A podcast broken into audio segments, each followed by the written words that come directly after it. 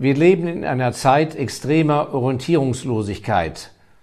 Es fehlt vielen von uns der Halt, es fehlen Vorbilder, man weiß nicht mehr links drum, rechts drum, was ist richtig, wie kann es sein und so weiter. Eine Phase der Verunsicherung. Und ich habe auch in den letzten drei Jahren viele Zuschriften von Ihnen in dieser Hinsicht bekommen. Und deshalb habe ich mein drittes Buch Ende März auf den Markt gebracht. Es heißt Die sechs entscheidenden Lektionen des Lebens. Ich habe dieses Buch, was sehr unscheinbar aussieht, mit sehr viel Herzblut geschrieben, mit der Passion, erlebt es in meinem Leben, Ihnen zukommen zu lassen und im Vergleich zu den anderen zwei Büchern, die ich geschrieben habe. Das erste Buch des klugen Investors Handbuch ist eine Anleitung auf einem Weg zum Value Investor. Die Unterscheidung, bin ich Spekulant, bin ich Investor, was ist die Börse und so weiter. Das zweite Buch, dieses Buch ist bares Geld wert, ist ein, eine Fundgrube von Tipps, Empfehlungen, Tricks, wie man einfach im Leben besser zurechtkommt. Und hier dieses dritte Buch, die sechs entscheidenden Lektionen des Lebens.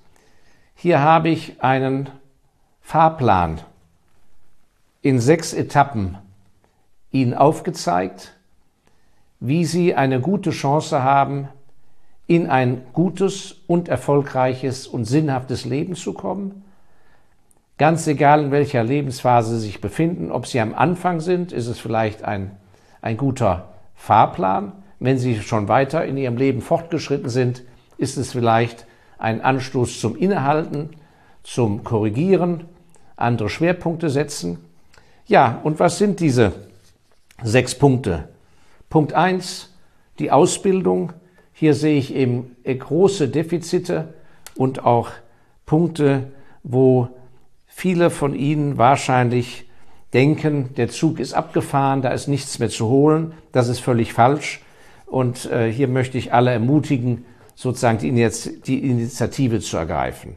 Punkt zwei, und das sind eben diese sechs Punkte, das müssen Sie sich vorstellen, das ist wie im Leben ein Räderwerk. Und jedes Zahngrad greift in das andere.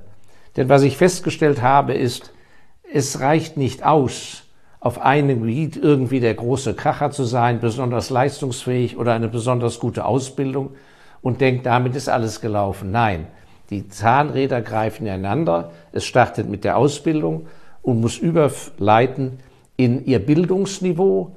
Denn Sie wissen ja, es ist eine große Gefahr, sich auf seiner tollen Ausbildung auszuruhen, die Gefahr, zum Fachidiot zu werden. Und Sie wissen ja, was nach dem Fachidiot kommt, da kommt der Vollidiot. Und da wollen wir ja schließlich nicht landen. Also ich glaube, in der heutigen Zeit wird das, der Aspekt des Niveaus, des Bildungsniveaus, Bildung allgemein, äh, unterschätzt. Und hier zeige ich in amüsanter Weise natürlich zum Teil auf, was für Patzer ich mir da selber als junger Mann geleistet habe.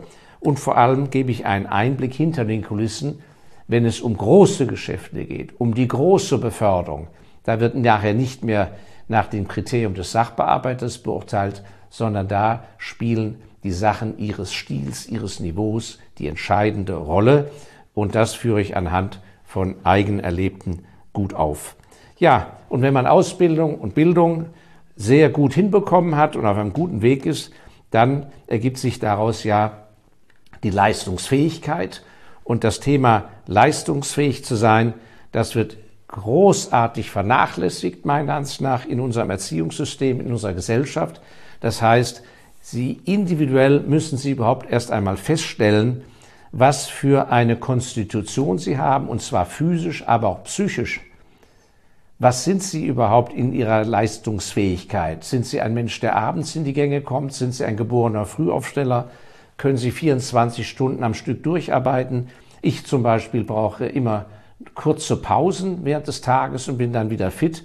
Also wäre ich zum Beispiel als Controller am Airport im Tower gänzlich ungeeignet. Da muss man viele Stunden am Stück in Topform durchhalten. Und auch hier zeige ich eben die vielen Möglichkeiten auf, wie jeder einzelne von Ihnen seine Stärken doch auf die Fahrbahn bringen kann. Ja, und das führt dann Ausbildung, Bildung, dritter Punkt Leistung, Leistungsfähigkeit. Und das führt über zu dem vierten Punkt, der sehr unterschätzt wird, der Wille. Hier geht es um die Leistungsbereitschaft. Wo kommt die Bereitschaft her, eine Top-Leistung zu bringen? Nicht wahr? Und da ist es eben so, da werde ich vielleicht einigen Leuten auf die Füße treten mit dem, was ich geschrieben habe, meine Beobachtung, dass eben gerade im Personalsektor die Menschen völlig falsch beurteilt werden in, in der Frage, wo sollen sie eigentlich zum Einsatz kommen.